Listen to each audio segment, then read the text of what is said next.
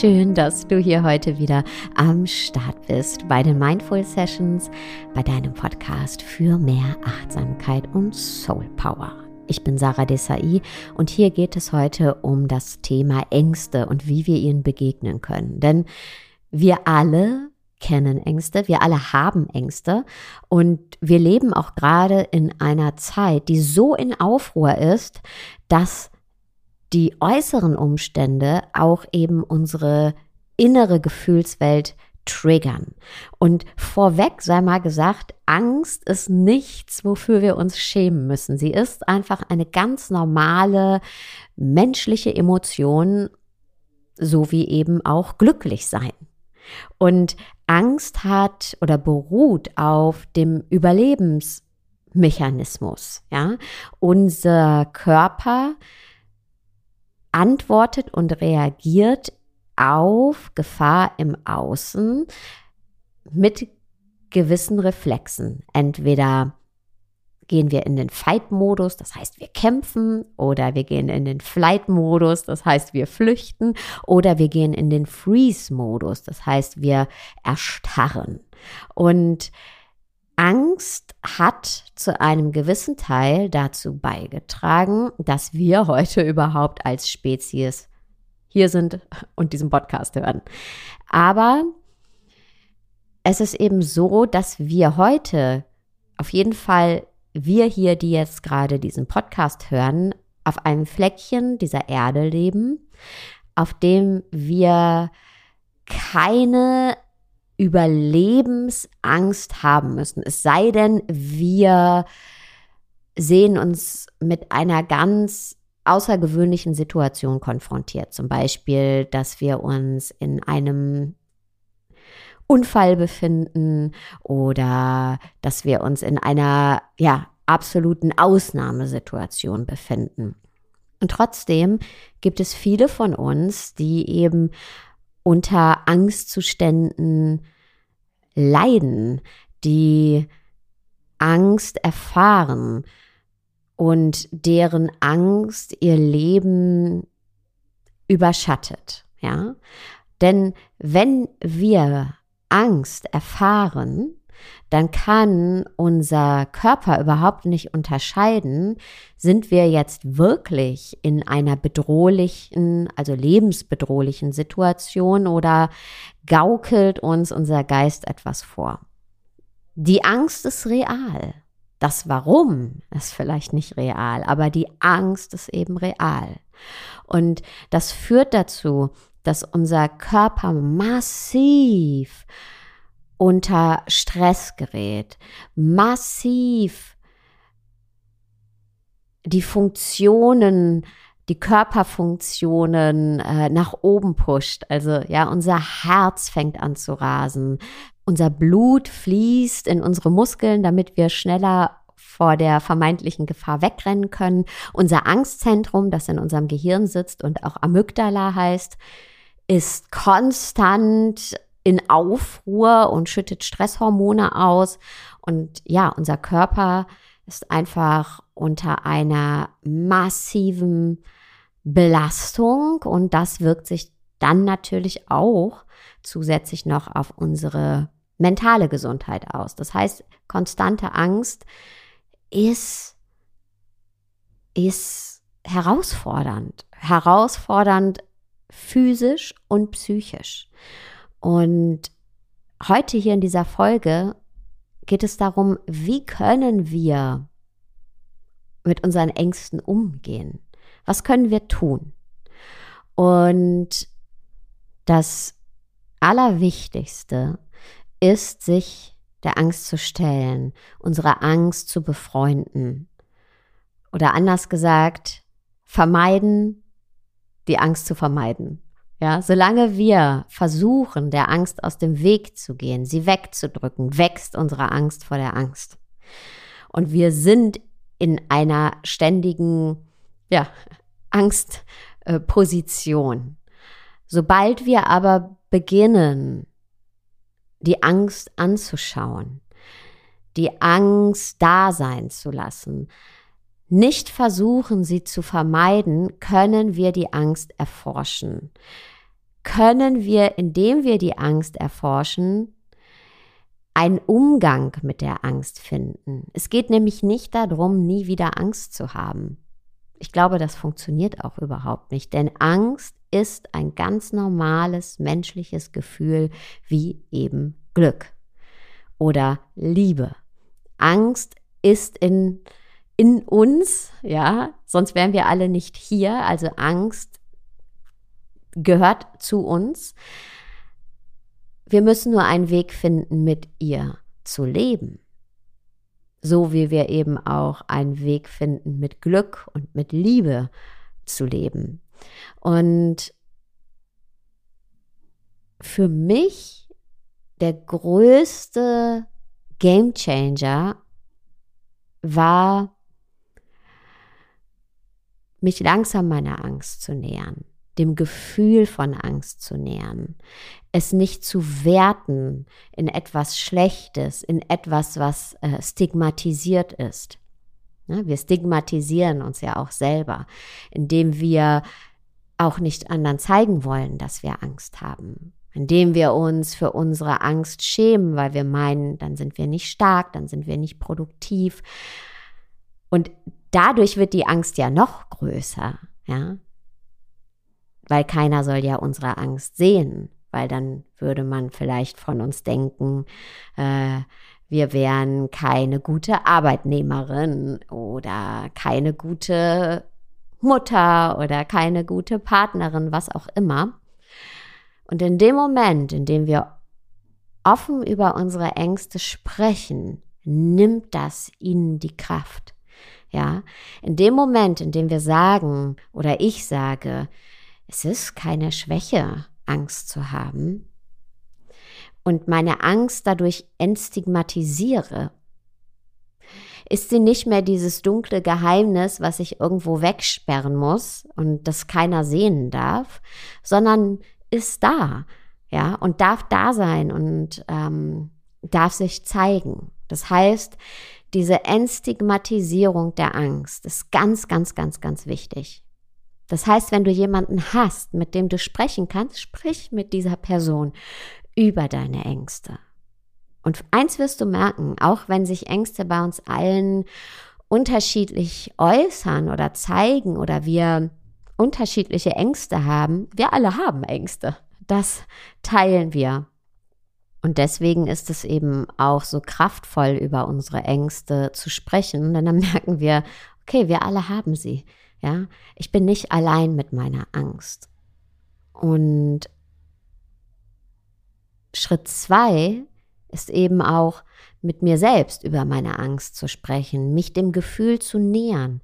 Wie fühlt sich Angst an? Wo fühle ich die Angst körperlich? Ja? Welche Körperwahrnehmungen kann ich spüren, wenn ich Angst habe oder wenn die Angst anrollt? Ja, wo spüre ich das in mir? Spüre ich das in meinem Brustkorb? Spüre ich das, ähm, indem meine Hände schwitzig werden? Spüre ich das, dass ich ein Kloß im Hals bekomme? Wo spüre ich meine Angst? Welche Körperempfindungen, Körperwahrnehmungen sind da? Und da ganz offen zu sein und was immer ich dann spüre oder du in deinem Fall, wirklich deinen Atem ganz bewusst dorthin zu schicken. Dort, wo die Angst körperlich sitzt. Also wirklich ganz bewusst ein- und ausatmen und deinen Atem in deinen Brustkorb schicken, wenn dort die Angst sitzt, wenn du merkst, oh, da ist so eine Enge im, im Brustkorb.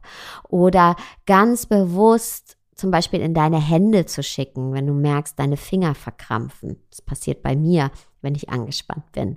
Ja, oder ganz bewusst auch zu deinem Gesicht zu schicken. Ja, ganz oft verspannen wir unser Gesicht. Also ganz bewusste Atemzüge nehmen und deinen Atem zu den Körperteilen zu schicken, in denen sich die Angst jetzt gerade körperlich manifestiert. Und dann Schritt Nummer drei ist wirklich mal zu schauen, was ist denn der Gedanke hinter der Angst. Es braucht ein bisschen mehr Übung. Es ist jetzt nicht ein Quick Fix, aber zu merken oder zu analysieren, was sind denn meine Angst-Trigger? Weil die Angst ist ein Symptom, aber was ist die Ursache dafür? Was ist die Story hinter der Angst, die ich mir erzähle? Wir alle kennen das. Wir schnappen etwas auf, äh, wenn wir etwas lesen zum Beispiel oder in einem Gespräch oder da ist ein Gedankensplitter, der dazu führt, dass wir ein ängstliches Szenario uns ausmalen. Ja, und dieses Szenario, diese Story, die wir uns dann erzählen, da rutschen wir so rein.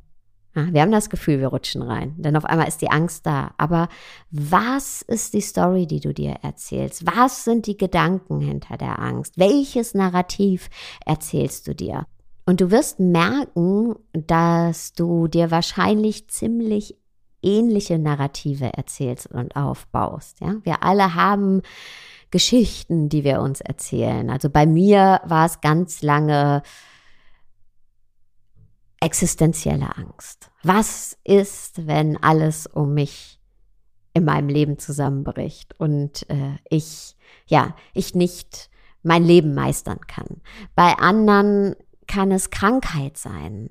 Bei wiederum anderen ist es das Gefühl von oder die Geschichte von ich ich kann keinen Einfluss auf mein Leben nehmen und deswegen entgleitet es mir.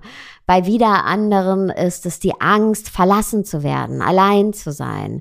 Ja, es gibt verschiedene Geschichten und schau mal, was ist die Story, die du dir erzählst und wenn du merkst, okay, ich fange wieder an, mir die Story zu erzählen, versuch nicht darauf einzusteigen, denn das passiert, bevor wir dann äh, in einer Angstspirale sind. Ja, wir sind nicht in der Beobachterperspektive, sondern wir steigen auf die Story ein, die wir uns erzählen. Und deswegen ist es so hilfreich, wirklich uns mal anzuschauen, was ist die Story, die wir uns da erzählen und ja, zu versuchen, wenn wir uns dabei ertappen, aus einer Beobachterperspektive dieser Story zu lauschen und nicht als Protagonistin, sondern quasi wie so ein Theaterstück, was man sich anguckt oder wie ein Realist, eine Realistin, die sagt, ja, okay, ja, alles klar, verstehe ich, was du hier jetzt erzählst, aber es gibt auch eins, zwei, drei, vier, fünf gute Argumente, die dafür sprechen, dass diese Szenarien niemals eintreten werden. Und dann kommst du an einen Punkt, der für mich in meinem Leben so viel verändert hat. Und das ist oder der ist, nicht Sorge haben, sondern Sorge tragen. Denn es gibt Dinge, ja, da ist es gut, dass wir ein wachsames Auge drauf haben. Es ist ja gut, dass wir ähm, jetzt nicht komplett blauäugig durch die Welt laufen. Und wenn ich merke, es gibt durchaus Dinge, da, da gilt es, ein wachsames Auge zu haben, dann versuche ich sofort Sorge zu tragen. Denn Sorgen haben oder Sorge haben ist der Zustand von, ja, ich fühle mich hilflos, ich mache nichts, ich verfalle in einen passiven Zustand und der bringt mich natürlich wieder in einen Angstzustand, weil ich denke, ja, ich bin total schutzlos ausgeliefert. Wenn ich aber merke, hey, okay, da sind Schwierigkeiten, die auf mich zukommen könnten, Sorge haben, nein, sondern ich werde dann Sorge tragen. Was sind Schritte, die ich unternehmen kann? Wie kann ich vorsorgen? Was kann ich tun? Und schon mindert sich auch die Angst, weil wir eben in unsere Selbstwirksamkeit kommen. Also Sorge tragen statt Sorge haben. Und das aller, aller, aller Wichtigste, wenn wir Angst haben, ist Selbstmitgefühl. Uns nicht dafür zu bestrafen. Da sind wir wieder beim Stigmatisieren, uns nicht zu stigmatisieren, die Angst nicht zu stigmatisieren. Warum ist das so wichtig? Viele von uns haben das nicht gelernt. Unsere Eltern haben zum Teil überhaupt gar keine Ängste gezeigt. Das heißt aber nicht, dass sie die nicht hatten. Ja, unsere Großeltern haben wir oder viele von uns niemals über Ängste oder Gefühle reden hören. Aber das heißt nicht, dass sie sie nicht hatten. Und wenn wir ganz ehrlich sind, wie oft